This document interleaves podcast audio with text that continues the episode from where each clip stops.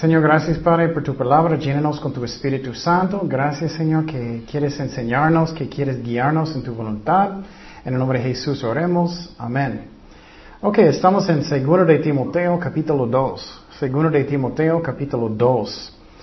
Um, otra vez, esa es una carta que Pablo escribió a Timoteo, que era un pastor joven, que tenía más o menos 30 años. Y él era un pastor nuevo y medio miedoso. y Pablo quería animarlo y instruirlo y disciplinarlo en, en cómo ser un buen pastor. Y quiero decir que eso es como debe ser la iglesia. Muchas veces hoy en día personas buscan cómo lo hace el mundo. Eso no debemos hacer. Personas dicen, ah, esa iglesia está grande, eh, otro, otro calle o otra ciudad, y entonces debo hacerlo así. No, debemos buscar qué dice la Biblia primeramente. Y uh, a veces puedes ver um, sabiduría en otras iglesias, pero depende si es una iglesia buena o no. Y la verdad, la mayoría de grandes iglesias hoy en día no son buenos. Eh, uh, yo no creo. Entonces estoy mirando su doctrina y mm, la mayoría no son buenos. Algunos sí. Entonces, uh, Pablo está escribiendo de la cárcel y él está pensando que voy con el Señor posible pronto. Él está enseñando a Timoteo. Y en este capítulo vamos a aprender que Dios quiere que somos fuertes en la gracia de Dios, que uh, debemos uh, discipular personas, debemos ser soldados de Cristo y tener una actitud que estoy listo para sufrir para Cristo. No debemos permitir falsa doctrina en las iglesias. Y uh, necesitamos caminar bien con Dios para ser un buen ejemplo de Jesucristo.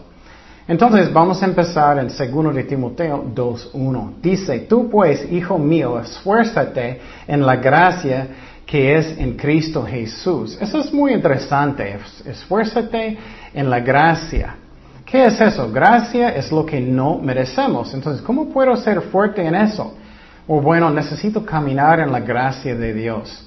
Muchas veces mi relación con Dios es como demasiado como legalismo. Eh, debe ser como una relación con Dios de amor. Estoy obedeciendo a Dios por mi amor por Él. No tanto que hay reglas, y claro, debemos obedecer lo que Dios dice. Pero quiero obedecer a Dios porque lo amo. Y también um, tenemos que entender que soy salvado por fe, y cuando acepté a Jesucristo, Él me perdonó de todos mis pecados y también Él me dio su justicia. Eso es por gracia, por fe. Pero después de la salvación, Dios me usa por la fe también y por gracia también, no porque soy tan bueno. Y claro, Dios no quiere que andamos mal. Y muchas veces podemos ser descalificados si andamos mal. Por ejemplo, Um, si estás enseñando niños y los papás van a venir a, tu clase y ellos abren la puerta y tú estás gritando a los niños bien enojados, creo que Dios no puede usarte mucho. Ellos van a pensar, oye, no voy a llevar mis niños con ese, ese uh, muchacho porque está tan enojado con mi hijo o mi hija. Eso es un ejemplo que podemos ser descalificados o Dios no puede usarnos mucho, pero Dios nunca nos usa porque merecemos. Él nos usa por su gracia siempre. Otro ejemplo puede ser que tú tenías un día malo. Posible su hijo estaba portando mal y enojaste y no quisiste y posible no manejaste la situación muy bien. Y llegas y es tu noche para enseñar y sientes, ay, ¿cómo Dios puede usarme? Enojé con mi hijo y eso. O bueno, solamente tienes que pedirle perdón a Dios y, con un corazón que es humilde y arrepentido y está bien, Dios va a usarte por su gracia. Pero si tienes en su corazón como rebeldía, no quieres arrepentir, estás justificando, todo es otro asunto. Pero Dios nos usa por su gracia. Eso es muy importante que entendamos porque muchas veces personas piensan, oh, entonces esta persona es muy, muy, muy santo. No necesariamente. No necesariamente. Entonces, uh, él está diciendo, tenemos que ser fuertes en la gracia de Dios. Ok, entonces Dios quiere bendecirme hoy porque Él me ama, porque Él murió por mí. No es porque soy perfecto, nunca soy perfecto. Pero Dios quiere que caminamos bien con Él, no estoy diciendo que no. ¿Y qué es un ejemplo de eso? Por ejemplo, la iglesia católica es completamente basado en, legalismo, en, diciendo tú tienes que hacer buenas obras para ser perdonado y tienes que hacer eso, uh, buenas obras para que Dios te bendice y eso. Eso es un ejemplo que no es la verdad y eso no es la gracia de Dios. Versículo 2 dice, lo que has oído de mí ante muchos testigos, esto encarga a hombres fieles que sean idóneos para enseñar también a otros. Eso es algo que es muy, muy importante, que no solamente estamos pensando en mi ministerio, que estoy pensando que necesito uh, discipular más personas en la fe y cómo hacer el ministerio. Y eso es lo que Pablo está haciendo con Timoteo. Él está pensando en el futuro. Y por ejemplo, um, si tú ya estás pasando por muchos años como yo, necesitas enseñar más jóvenes, más personas, cómo hacer el ministerio para que ellos puedan seguir ministrando las ovejas de Dios, enseñando, predicando y todo. Y necesitamos entrenar personas. Eso es muy importante, que estamos entrenando personas. Muchas veces personas dicen, oh, ok, tú quieres ser uh, un pastor de los jóvenes y el pastor nunca va a los servicios con los jóvenes. Él nunca pregunta cómo van las cosas. Él nunca va para ver lo que Él está enseñando. Él nunca va para ver cómo, cómo están las cosas. Y eso está mal. Tenemos que estar como pastores discipulando las personas y también lo mismo si tienes un ministerio de niños y quieres discipular a alguien cómo enseñar niños. Tienes que estar con ellos. Cristo estaba con los discípulos mucho para que ellos podían ver lo que Él hizo y ellos podían copiar y, hacer las cosas como Cristo hizo. Pero muchas veces personas solamente como tiran las personas en ministerios y no ayudan al pastor, no ayudan al maestro. Eso está mal. El mundo no hace eso. El mundo, si tú vas a empezar un trabajo en McDonald's, ellos van a enseñarte, ok, eso es como hacer una hamburguesa, eso es como tienes que hacer las papas, eso es como tienes que darlos a Ken. Pero en serio, si vas a tener personas en el ministerio, tenemos que enseñarles, y no solamente como tíralo en el mar diciendo, oh, entonces Dios va a mostrarte. Oh, claro, Dios va a trabajar, pero necesitamos discipular como Pablo hizo. Y por ejemplo, tengo 11 años misionero. Y uh, no estoy diciendo que yo sé todo, no sé todo, pero si alguien va a empezar en ser misionero algunos años y necesitan algún consejo, muchas veces puedo ayudar. Y eso está mal si nunca, nunca personas ayudan personas a entrar en el ministerio. Y es lo mismo en matrimonio. La Biblia dice que las parejas que tienen muchos años Uh, en matrimonio, ellos pueden ministrar a los jóvenes, porque ¿qué? ellos tienen muchos años y pueden ministrarles. Y la Biblia no dice tienes que sacar un uh, psicólogo para ayudarles, no, dice que buscan las parejas de Dios para dar consejo de la Biblia, porque ellos tienen muchos años de experiencia. Es muy triste como no estamos entrenando, no estamos discipulando personas como debe ser. Y Pablo sí está enseñando a Timoteo. Y uh, en otro evangelio, Pablo dijo que, no evangelio, otro libro, Pablo dijo, ya no necesito predicar y enseñar tanto aquí porque ustedes están haciendo todo el trabajo. Entonces, un pastor necesita que enseñar bien a las ovejas de Dios, alimentarlos como dijo Jesús en la playa con Pedro, también cuidarlos, entrenarlos, protegerlos y ayudarlos a hacer la obra del ministerio. Él tiene que hacer su trabajo bien. Pero quiero decir también que las ovejas tienen su responsabilidad también. El pastor puede ser el mejor maestro en el mundo, pero si las ovejas no tienen oídos para oír, nada va a pasar.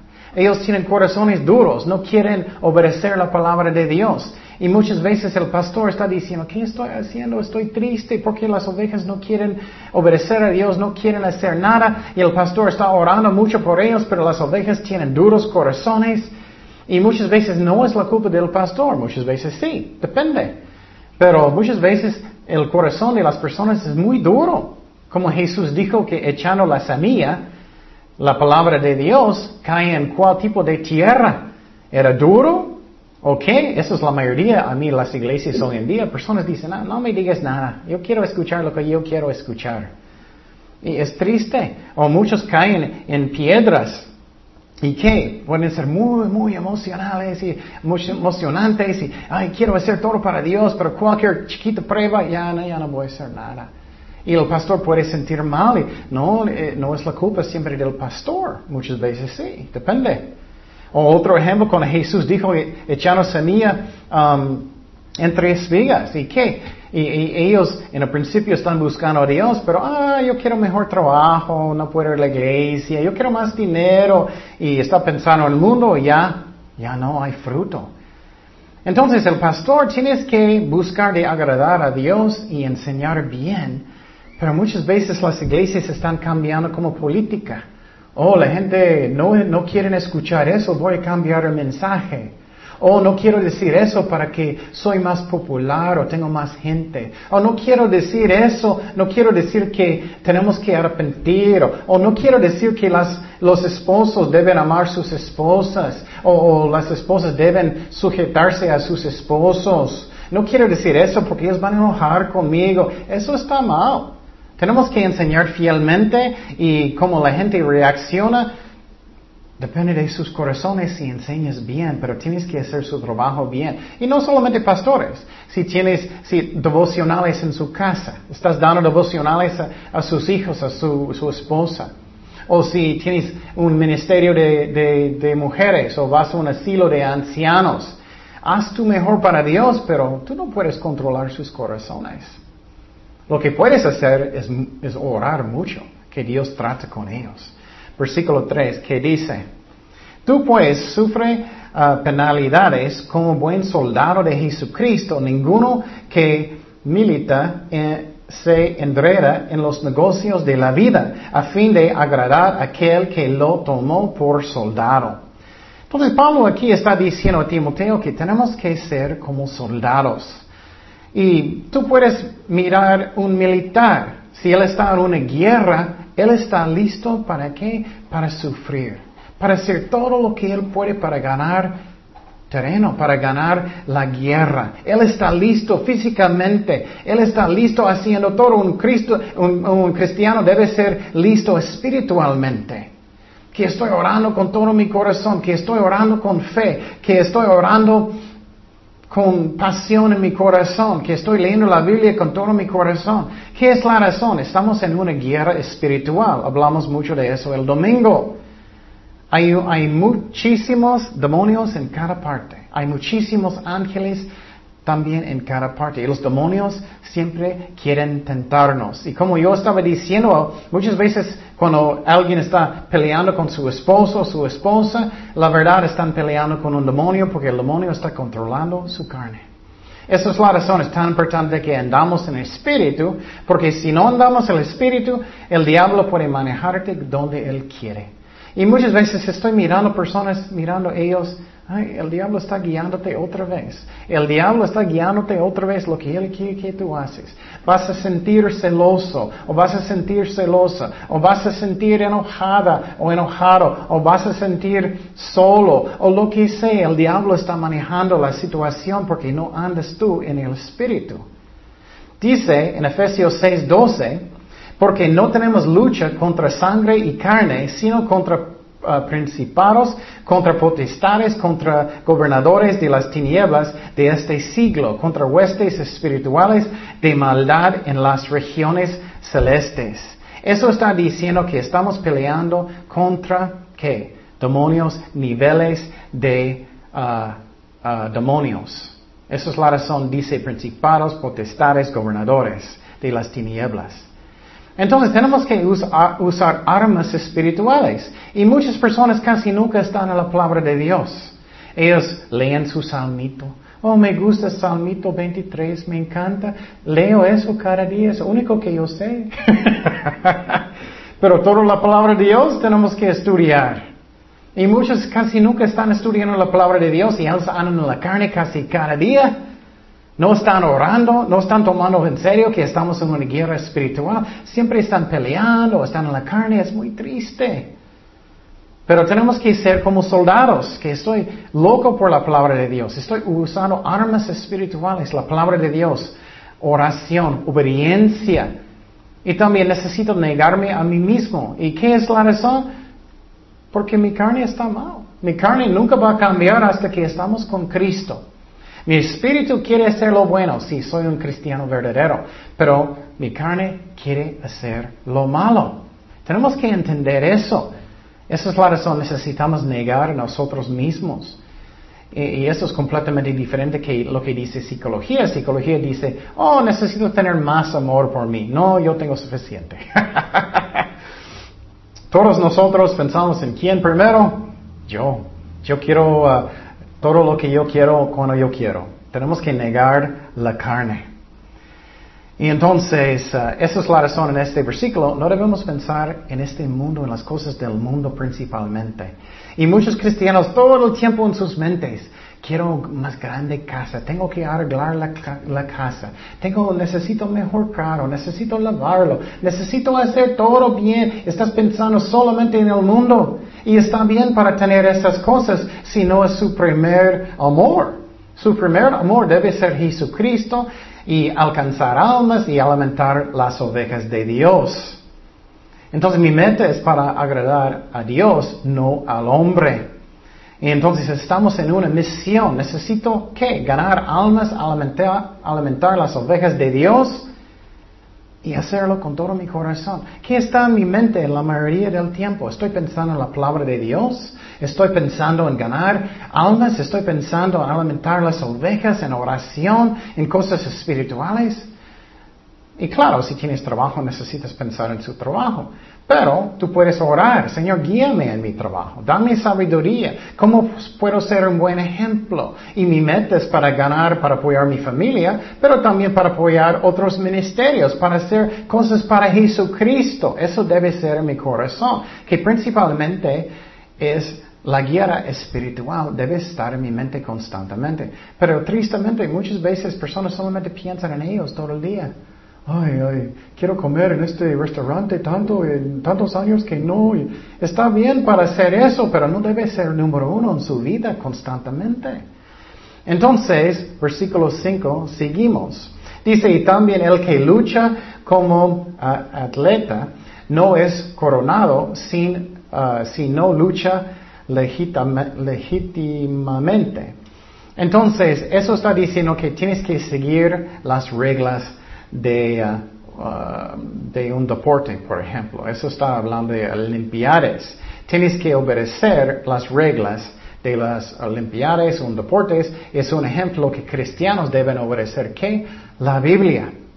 Pero muchas personas no obedecen la Biblia y Dios no puede usarles mucho. Muchos cristianos están divorciando. Y claro, a veces eso va a pasar, no debe constantemente como en la iglesia hoy en día, como 50%. Eso es horrible. Y Dios puede sanar y tú puedes arrepentir y Dios puede sanar su corazón. Pero personas no están obedeciendo a Dios, no quieren perdonar, no quieren obedecer lo que dice la Biblia. Y eso está mal. Y una de las razones, claro, que los matrimonios son malos es porque las mujeres no quieren dejar sus esposos ser líderes de la casa, están peleando cada decisión y nunca piensan que él es el líder de la casa. Ellos obedecen a su jefe en su trabajo más que sus esposos. Eso está mal. Pero casi ni un pastor quiere decir eso. Y los esposos deben amar sus esposas y piensan en ellos, cómo pueden bendecirlas. E, y tenemos que obedecer lo que dice la Biblia. Y muchos están fornicando, muchos están tomando privado, muchos están en pornografía. Eres descalificado de servir a Dios si haces esas cosas y no arrepientes. Y no vas a ganar si no vas a entrenar otra vez en la palabra y en oración, porque estamos en una guerra espiritual y tienes que obedecer. Entonces Pablo está diciendo a Timoteo, tienes que hacerlo bien, con todo su corazón, y como un buen soldado de Jesucristo. Seguimos en versículo 6, dice, el labrador para participar de los frutos debe trabajar primero. Eso está diciendo que debes primeramente trabajar bien. Muchas veces personas en la iglesia son muchos flojos, no quieren trabajar bien, no quieren estudiar y, estás enseñando a los jóvenes y muchos pasan cinco minutos estudiando la Biblia. ¿Tú crees que puedes enseñar bien en cinco minutos? No vas a hacer eso en el mundo. Y muchas veces personas piensan que eso es espiritual. No es espiritual. Pablo dijo, tráigame los pergaminos para que pueda estudiar. Y él estaba en la cárcel. Y muchas veces si escuchas las predicaciones de Pablo, de Pedro, de Jesús, están citando la Biblia constantemente, citando el Antiguo Testamento. Y hoy en día muchos dicen, oh, no necesitas saber el Antiguo Testamento. ¿O no? Cristo dijo en Mateo 24, cuando vas a mirar la abominación de desolación que dice Daniel, y tú vas a hacer, ah, nunca leí Daniel. O necesitas leer Daniel. La Biblia, toda la Biblia fue escrita por Dios y necesitamos estudiarlo. Si Cristo estaba citando el Antiguo Testamento y Pablo y Pedro, ¿cómo crees que tú no necesitas? Cualquier cristiano, especialmente un maestro, un pastor. Entonces, dice primeramente, necesitas ser un labrador, que trabajas bien. Y cualquier cosa en el mundo, si tú quieres ser un buen chef, necesitas estudiar mucho y practicar y hacerlo bien. Pero ¿qué pasa hoy en día? Cristianos son flojos. Dame mi cafecito. Quiero tener un buen tiempo y practicar y eso. Y esas cosas están bien, pero tienes que trabajar bien también. Principalmente el más importante. Y también dice que uh, para participar de los frutos. Entonces eso está hablando que el pastor eh, debe vivir por el ministerio, personas necesitan diezmar y apoyar al pastor y muchas personas quejan tanto. Ustedes saben que casi nunca estoy hablando de diezmar, pero es muy triste. Personas en el mundo dicen, ah, ellos deben pagarme, ellos deben pagarme, pero nunca quieren pagar al pastor o él debe hacer todo gratis, dame todo gratis.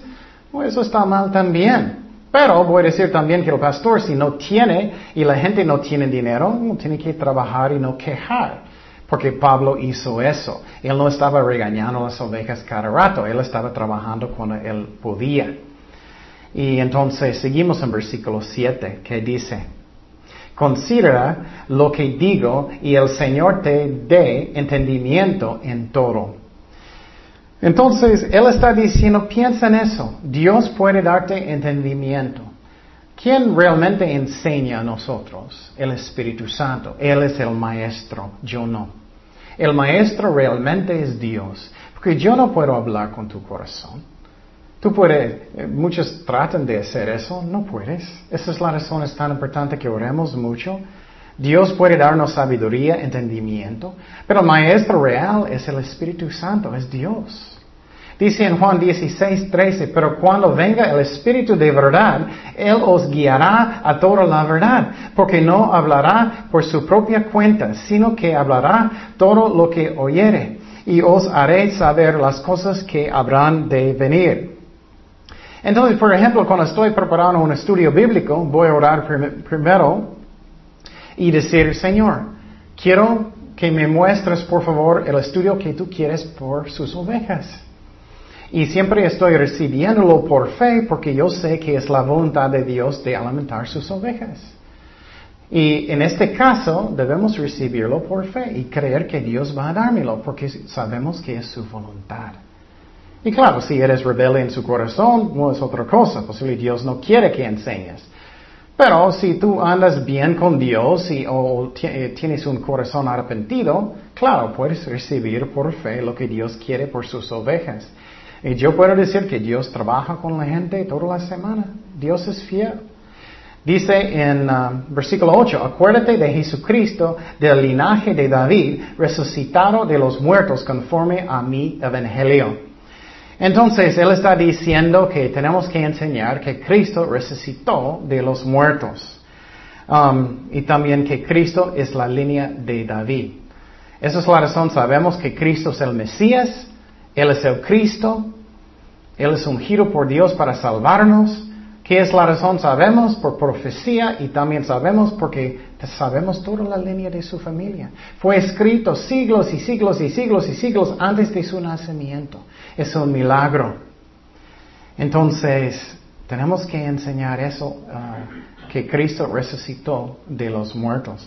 Que dice en versículo 9, en el cual sufro penalidades hasta prisiones a modo de malhechor, mas la palabra de Dios no está presa. Por tanto, todo lo soporto por amor de los escogidos, para que ellos también obtengan la salvación que es en Cristo Jesús con gloria eterna. Entonces Pablo está diciendo que estoy en la cárcel, pero el Evangelio no está en la cárcel. El, el Evangelio corre. El Evangelio corre con poder. Y uh, él está diciendo que aunque estoy perseguido, voy a seguir buscando a Dios como un buen soldado. Y él está diciendo, Timoteo, haz lo mismo con todo su corazón. Y tenemos que ser dispuestos de sufrir para Cristo. Pero es muy triste hoy en día. Muchas personas van a la iglesia, ellos se enojan mucho y salen y preguntan por qué. Ellos no me saludaron. ¿Y qué es eso? Personas están yendo al infierno y tú enojas tanto por tan poquitas cosas. Tenemos que perdonar. Y claro, no estoy diciendo que está bien si personas están enojadas y no quieren saludar. Pero a mí mi corazón es, si personas están molestas, yo voy a saludarlos yo, aunque están mal conmigo. Yo voy a amarlos, aunque ellos no merecen, porque Cristo me ama. Yo merezco. Y muchos están enojados. Y, y él tomó el último café y no me dio el café. Estoy enojado. Como un niño chiquito. ¿Qué es eso? Personas van a quemar al infierno tú estás peleando por tantas cosas. No está bien eso. Tenemos que permanecer para salvar almas con el Evangelio. Eso es lo que hizo Cristo. ¿Qué hizo Cristo? Él fue a la cruz, aunque él odió um, uh, la vergüenza de estar en la cruz. Él dijo eso. Pero él lo hizo porque nos ama. Entonces dice en Mateo 16:24, Cristo dijo, necesitamos que negar a nosotros mismos. Pero muchas veces personas en la iglesia, oh, yo no voy a hacer eso porque eso no es conveniente. Oh, yo no voy a levantar ni una silla porque eso no es mi trabajo. O él no hizo tanto, entonces yo no voy a hacerlo. Ya actuando como niños. Tenemos que madurar y no debemos enojar por cualquier cosa chiquita. Eso está mal. Dice Mateo 16, 24. Entonces Jesús dijo a sus discípulos, si alguno quiere venir en pos de mí, que niéguese a sí mismo y tome su cruz y que sígame. Pero ¿qué está pasando hoy en día? Oh, voy a cambiar iglesia otra vez porque uh, uh, alguien en la iglesia estaba mal conmigo, estoy enojado. Tenemos que orar. ¿Qué quieres Jesús? Y quiérete donde Dios dice. Ora, ¿qué quieres, Señor? Y quiérete donde Dios dice. Y Pablo está diciendo en este versículo, voy a sufrir para las personas que son los elegidos. ¿Qué es la doctrina de los elegidos? Uh, eso es muy uh, controversial con mucha gente, pero a mí no es tan difícil. Cuando dice eso, por ejemplo, los calvinistas dicen que Dios solamente escogió a algunos y otros Él escogió para ir al infierno. Eso a mí no es el corazón de Dios y no es bíblico. Cristo estaba llorando sobre Jerusalén diciendo, ustedes no quisiste, ustedes no quisieron. Y cuando Felipe estaba um, uh, predicando a los judíos, él dijo, siempre ustedes están resistiendo al Espíritu Santo. Entonces podemos resistir al Espíritu Santo. Y mi, otro ejemplo que me gusta dar es el diluvio. Si Dios decide ¿quién va, Él va a salvar solamente? Porque Él salvó solamente ocho personas en medio de millones. Eso no es, no es bíblico de decir que Dios solamente escogió a algunos. Entonces, ¿qué significa? Significa que Dios escoge según su conocimiento de antes. Él sabía antes de la fundación del mundo que tú vas a querer de arrepentirte. Entonces Él te escogió para que tú vas a ser un hijo de Dios, que tú vas a servirlo en, el ministerio que Él escogió antes de la fundación del mundo. Entonces no es tan difícil. Él escogió según su conocimiento, su conocimiento antes de la fundación del mundo.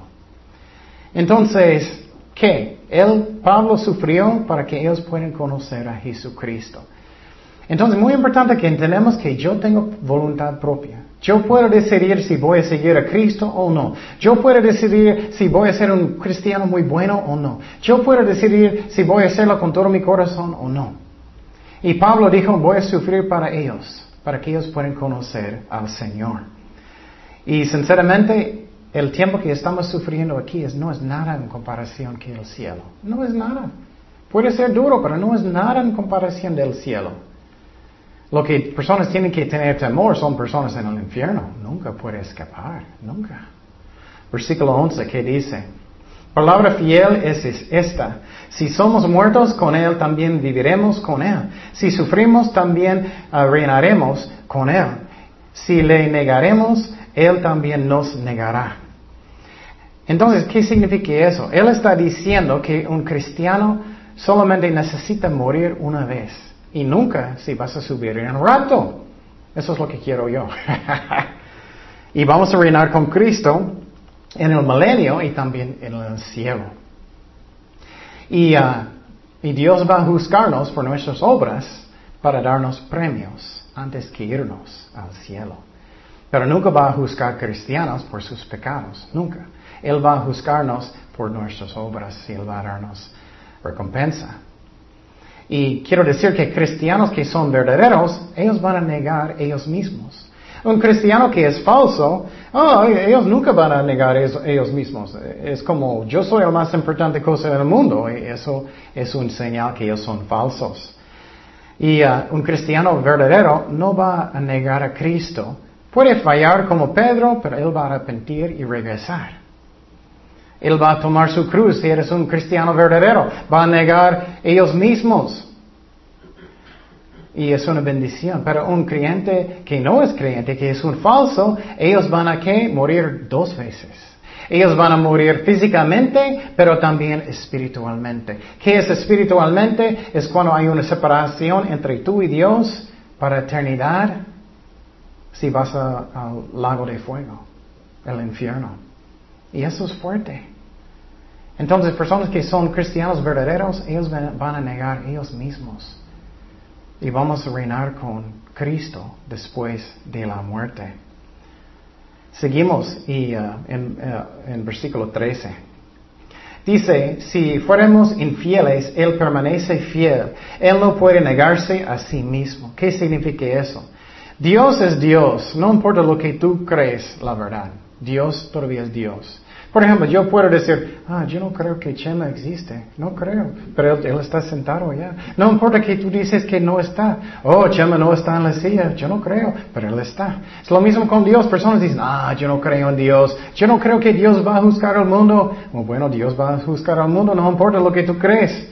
Cuando es importante es si tú vas a creer Cristo y su testimonio para tener la salvación. Eso es el único tiempo que es importante.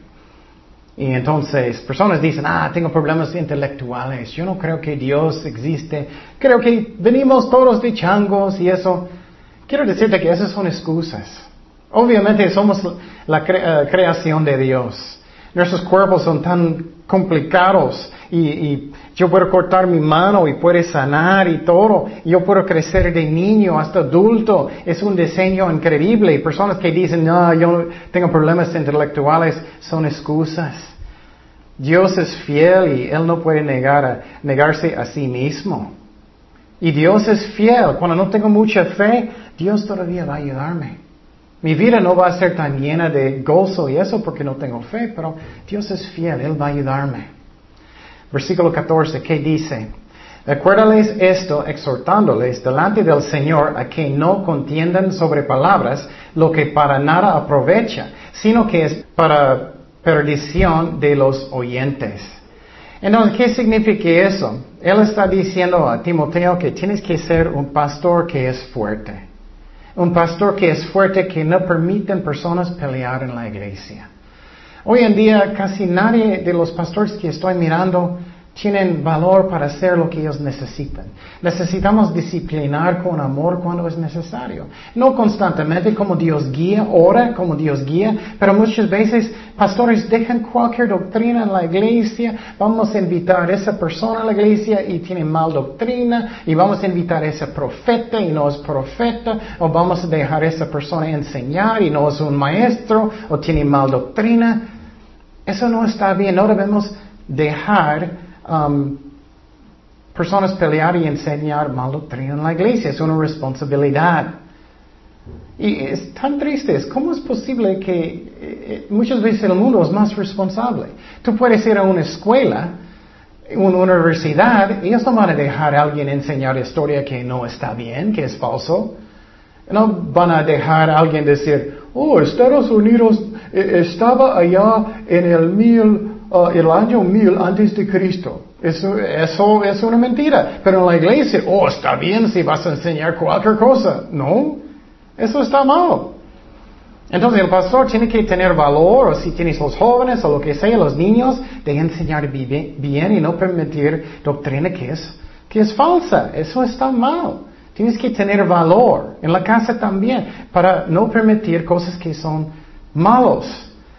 Y, por ejemplo, muchos, muchos papás dejan sus niños tener música del mundo en la casa o mirar cualquier cosa en el tele y no debemos hacer eso. Tenemos que tener valor con amor y hacer las cosas. Y uh, no debemos pelear sobre cosas que no son importantes en la iglesia. Algo que al diablo le gusta hacer mucho es distraer. Por ejemplo, si tú vas a orar, ¿qué pasa inmediatamente? Personas están llamándote. ¿Qué pasa inmediatamente? Uh, uh, su amigo va a venir si quieres orar uh, para distraerte. O, va a mandar a alguien para tentarte de pelear o lo que sea. y muchos van a las iglesias y quieren pelear sobre bautismo. Y yo creo que bautismo debe ser en agua, no solamente poniendo un poquito en la cara. Pero yo no voy a pelear de eso, voy a enseñar cómo debe ser a mí. Pero, por ejemplo, si estás en el desierto y alguien acepta a Cristo y no hay mucha agua, oh, bueno, puedes usar poquita agua. Es el corazón que es importante. Y no debemos pelear sobre cosas que no son tan importantes. El diablo le gusta distraer y tenemos que tener uh, valor y ser diligentes y, y hacerlo bien. Un ejemplo que pasó mucho antes, yo fui muchas veces para predicar puerta en puerta. Y lo que pasó muchas veces, vamos a llegar a una casa y hay un cristiano allá. Y él quiere practicar y practicar y practicar y practicar y solamente tenemos dos horas para evangelizar. Y muchas veces yo necesitaba decir, hermano, um, perdón, pero estamos predicando y podemos practicar otro día o algo y tener valor de hacer lo que necesitamos. Era, era como Nehemías. Él dijo, estoy haciendo una obra, lo siento, pero yo no puedo venir. Él estaba edificando el muro. Entonces, tenemos que ser enfocados en la guerra espiritual. Dice en versículo 15, procura con diligencia presentarte a Dios aprobado como obrero que no tiene de qué avergonzarse, que usa bien la palabra de verdad. ¿Qué significa eso? Primeramente necesitamos ser diligentes, no flojos. Muchas veces hoy en día personas casi nunca estudian, como dije antes. Nunca estudian. Por ejemplo, cuando estoy preparando un estudio bíblico, estoy orando, Señor, ¿qué tú quieres que voy a enseñar? Estoy estudiando mucho comentarios, pero no soy dependiente de los comentarios. Eso solamente me ayuda uh, a veces a entender algo. Y ora lo que Dios quiere que las personas escuchen. Estoy usando diccionarios, diccionarios que son bíblicos. Ah, estoy escuchando estudios bíblicos de diferentes pastores. Y eso es tan importante. Estoy meditando, orando, estudiando. Y en la escuela bíblica muchas veces yo puedo pasar dos días haciendo el estudio, muchas horas. Depende. Entonces, tenemos que ser diligentes y buscar lo que Dios quiere. Y no, no debemos ser flojos. Y otra cosa que quiero decir es que hoy en día estoy mirando casi muy pocos pastores tienen temor de Dios. Ellos enseñan solamente lo que ellos quieren. Y uh, ellos dicen sus favoritos bromas solamente y no enseñan nada.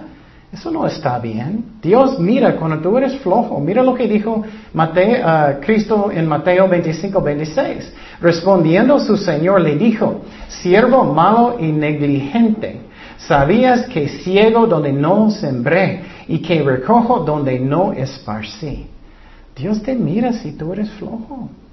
Él te mira, pero tenemos que orar. Señor, lléname con tu Espíritu Santo, con tu poder y guíame como tú quieres que voy a hacer este ministerio. Pero muchos pasan cinco minutos preparando y llega con su Biblia y dicen, ah, Dios va a dármelo en un momento. Y ellos dicen nada. Ellos repiten, repiten, repiten, repiten. Y los pastores solamente enseñan muy poquito.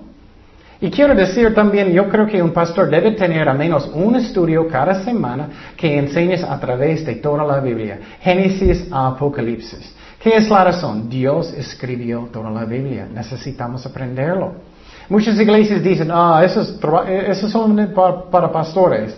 Ah, no es cierto. ¿Quién dijo eso? Pablo dijo, tienes que leer las cartas en las iglesias. Entonces tenemos que tener cuidado que estamos haciendo nuestro trabajo de la palabra de Dios bien. Y también que está, y puedes tener un estudio que es un tema, pero a mí tienes que tener al menos un estudio enseñado a través de la Biblia. Um, y uh, tenemos que estudiar bien y enseñar correctamente, no mis opiniones. Personas no quieren saber lo que piensa quién. Quieren saber lo que piensa Dios. Dice que tenemos que ser aprobados de Dios. Busca de agradar a Dios, no al hombre. Muchos no enseñan cosas porque ellos no quieren ofender. Eso está mal. Claro, necesitas decir las cosas con... Pero tenemos que decir lo que tenemos que decir. También tenemos que enseñar correctamente también tenemos que tomarlo en serio. No es mi Biblia, es de Dios. Y enseña y representar a Dios como Dios dice. La Biblia dice que el más grande juicio va a ser para los que enseñan. Pero, pero muchas personas tienen que entender que cualquier cristiano en una forma es un maestro. Porque vas a enseñar a sus hijos, vas a enseñar a sus vecinos, vas a enseñar a su familia. Tenemos que tener temor de Dios, respeto para Dios y hacerlo bien.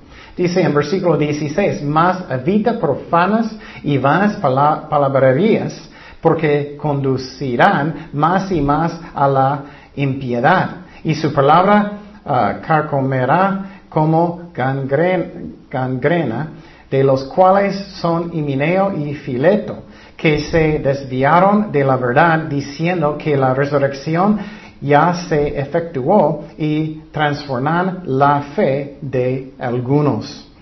Entonces, está diciendo aquí eh, Pablo a Timoteo que otra vez no debemos pelear sobre cosas que no son tan importantes. Por ejemplo, escuché a alguien, estaba tan enojado porque yo quiero ser eh, eh, cremado cuando voy a morir. y sinceramente yo no creo que es algo importante a Dios. No es, pero eso, oh, eso es tan importante, tan importante. ¿Qué? Personas están yendo al infierno y estás preocupado por eso. Eso no debe ser.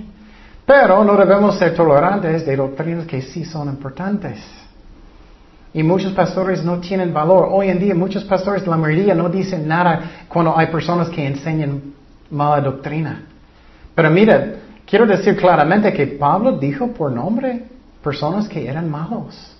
Himeneo y Fileto.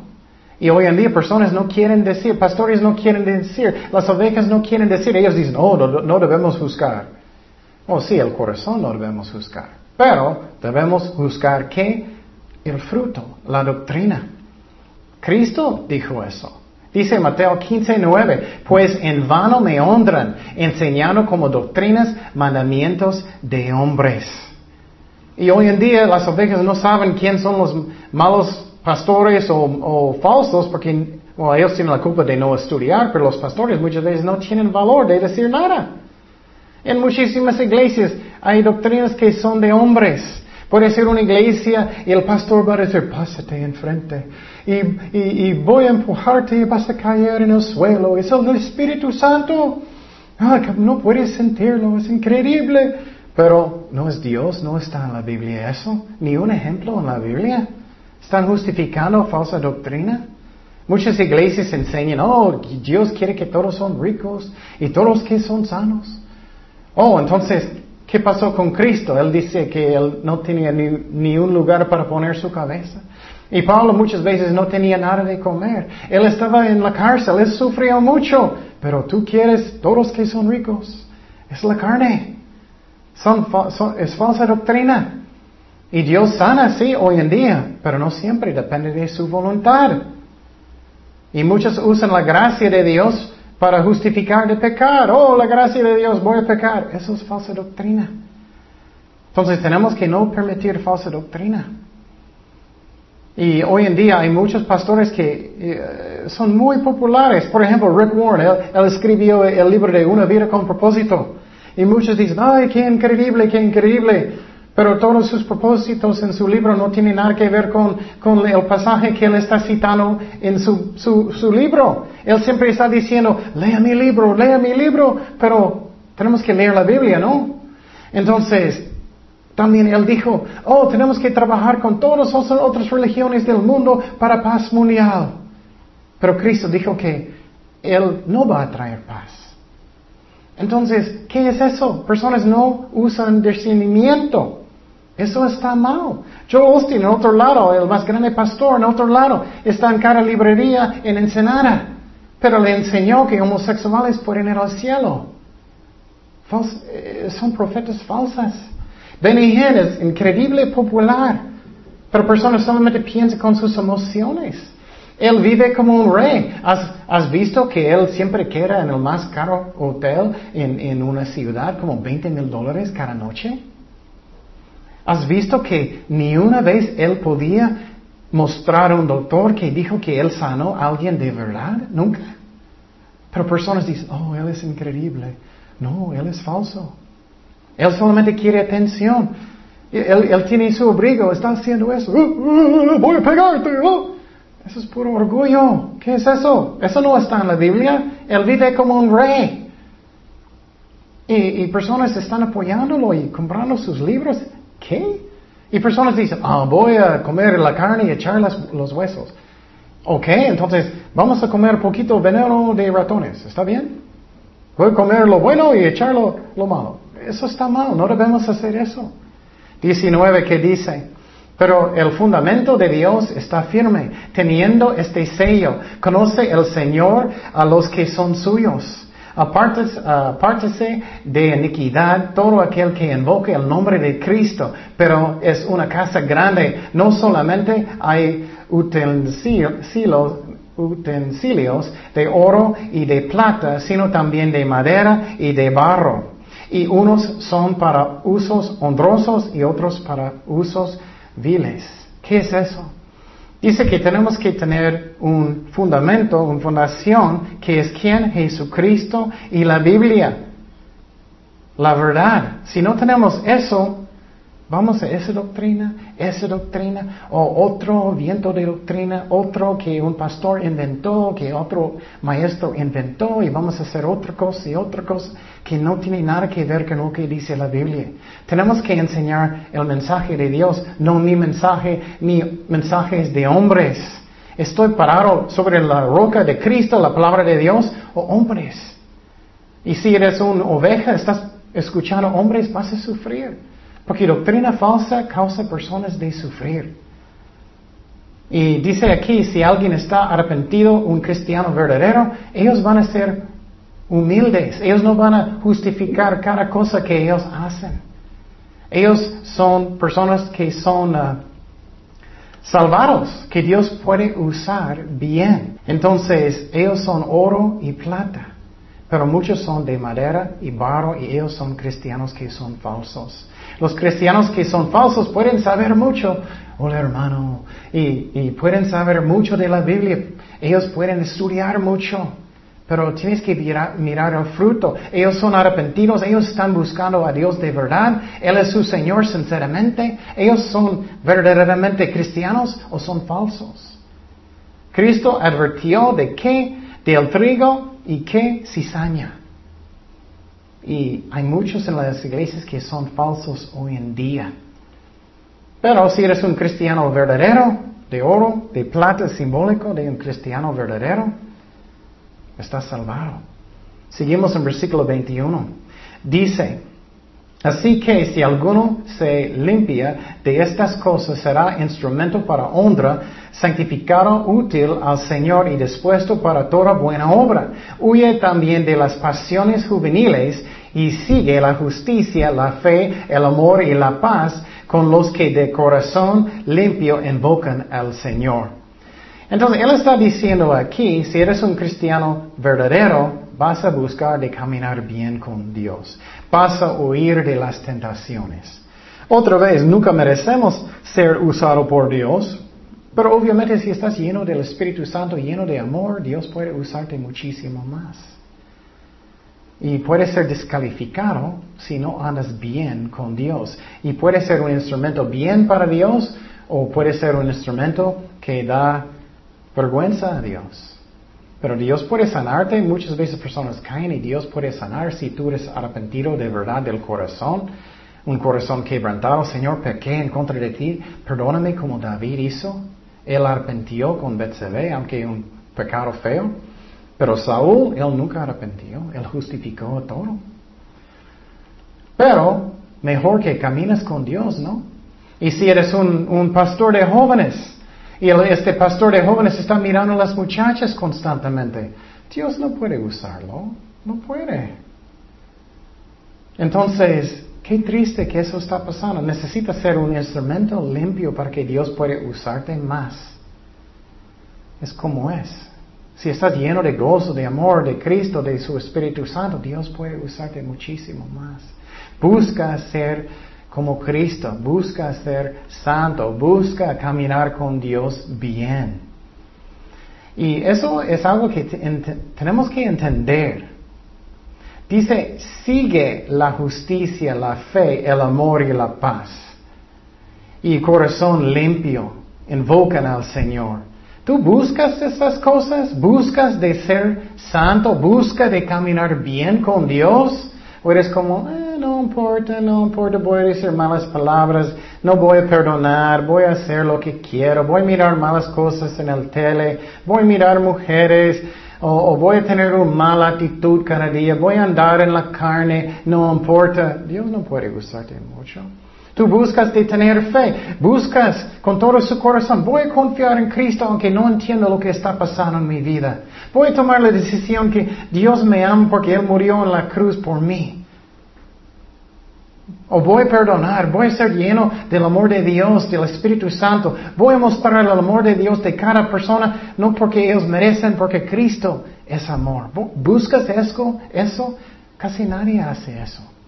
Solamente voy a hablar con los que, que me caen bien. No, no, no voy a mostrar amor a esa persona porque ellos no son amables conmigo. Eso está mal. Buscas paz, buscas un corazón que es puro. Arrepientes. Ay, en la iglesia hoy en día, arrepentimiento ya casi nunca pasa. Cristianos arrepienten de cosas grandes, pero muchas veces las cosas más chiquitas no, nunca. Ah, voy a mentir cada vez, a veces, no importa. voy a mirar ese mal programa en el tele. O voy a salir con este amigo que no es cristiano y, voy a salir con esa persona a un concierto del mundo. O no voy a tener mis mejores amigos como cristianos, voy a tener otros y no importa. O voy a orar a veces y, no es pecado de no orar, aunque la Biblia dice que sí es. Y eso es triste. Busca con todo su corazón. Pero muchas veces hoy en día personas no hacen. No hacen. Y finalmente tenemos que tener cuidado otra vez de falsa doctrina. 23, ¿qué dice?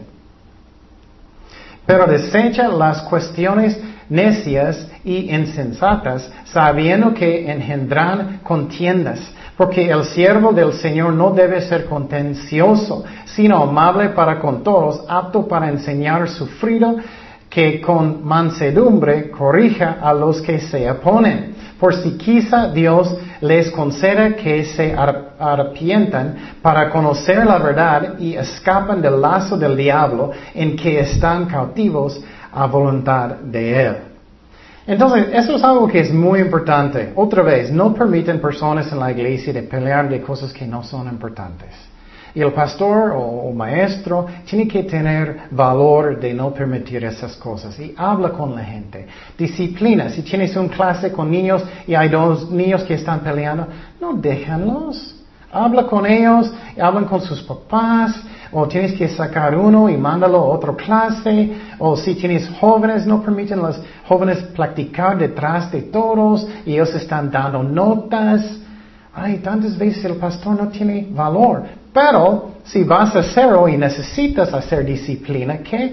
Hazlo con mansedumbre, hazlo con amor. Si necesitas hablar con alguien y corregir a alguien, tienes que tener un corazón humilde que quieres ganarlos, no matarlos. Pero muchas veces enojas mucho y quieres matarlos y eso no está bien. No vas a ganar a nadie en esa forma. Y entonces tenemos que hablar con personas, puede ser su esposa, su esposo, sus hijos, puede ser personas en la iglesia, pero hazlo un corazón de amor. Pero hazlo. Muchos no quieren. Ay, tengo temor, no voy a hablar con nadie, ellos van a enojar conmigo. No, tenemos que hacerlo si necesitamos. Muchas veces personas solamente están causando división en la iglesia y el pastor deja y, muchos problemas pasan. Tienes que hablar con esa persona y vamos a mirar que eh, puede ser dos veces, después de dos veces, si ellos todavía no quieren arrepentir, ¿qué? Tienes que decirles, tienes que salir de la iglesia, lo siento, porque ellos son rebeldes en su corazón.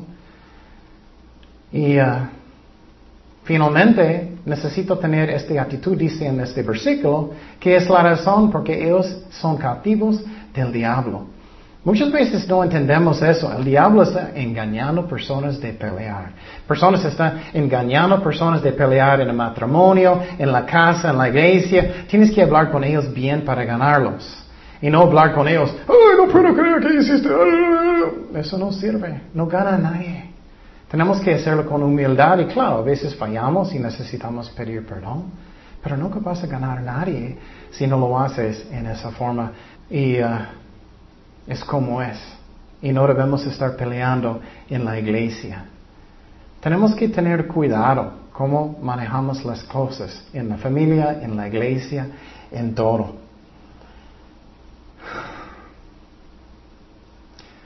Um, Finalmente, un resumen chiquito, necesitamos ser fuertes en la gracia de Dios. Fuertes en la gracia de Dios. Si no hacemos eso, vamos a estar pensando, oh Dios me ama más porque estoy trabajando más. No es cierto. Tenemos que, ser buenos soldados de Dios. Tenemos que discipular personas. Tenemos que ser dispuestos para sufrir para Jesucristo. No debemos permitir falsa doctrina y personas pelear por nada en la iglesia, en la casa, lo que sea. Tenemos que ser enfocados en la guerra espiritual para ganarlo y hacerlo con todo el corazón. Es lo que Pablo está diciendo a Timoteo. Si no hacemos eso, no vamos a ganar. Y finalmente necesitamos caminar bien y purificar mi vida para caminar con Dios y ser un buen instrumento para Dios. Entonces Pablo está diciendo todo eso a Timoteo y él era un pastor joven, pero todavía también aplica a cada uno de nosotros. Y tenemos que obedecer la palabra de Dios o nunca vamos a crecer en Él. Oremos, Señor, gracias Padre por tu palabra, gracias que eres fiel con nosotros, gracias por este capítulo, ayúdanos a ponerlo en práctica. Gracias Padre por todo, en nombre de Jesús oremos. Amén.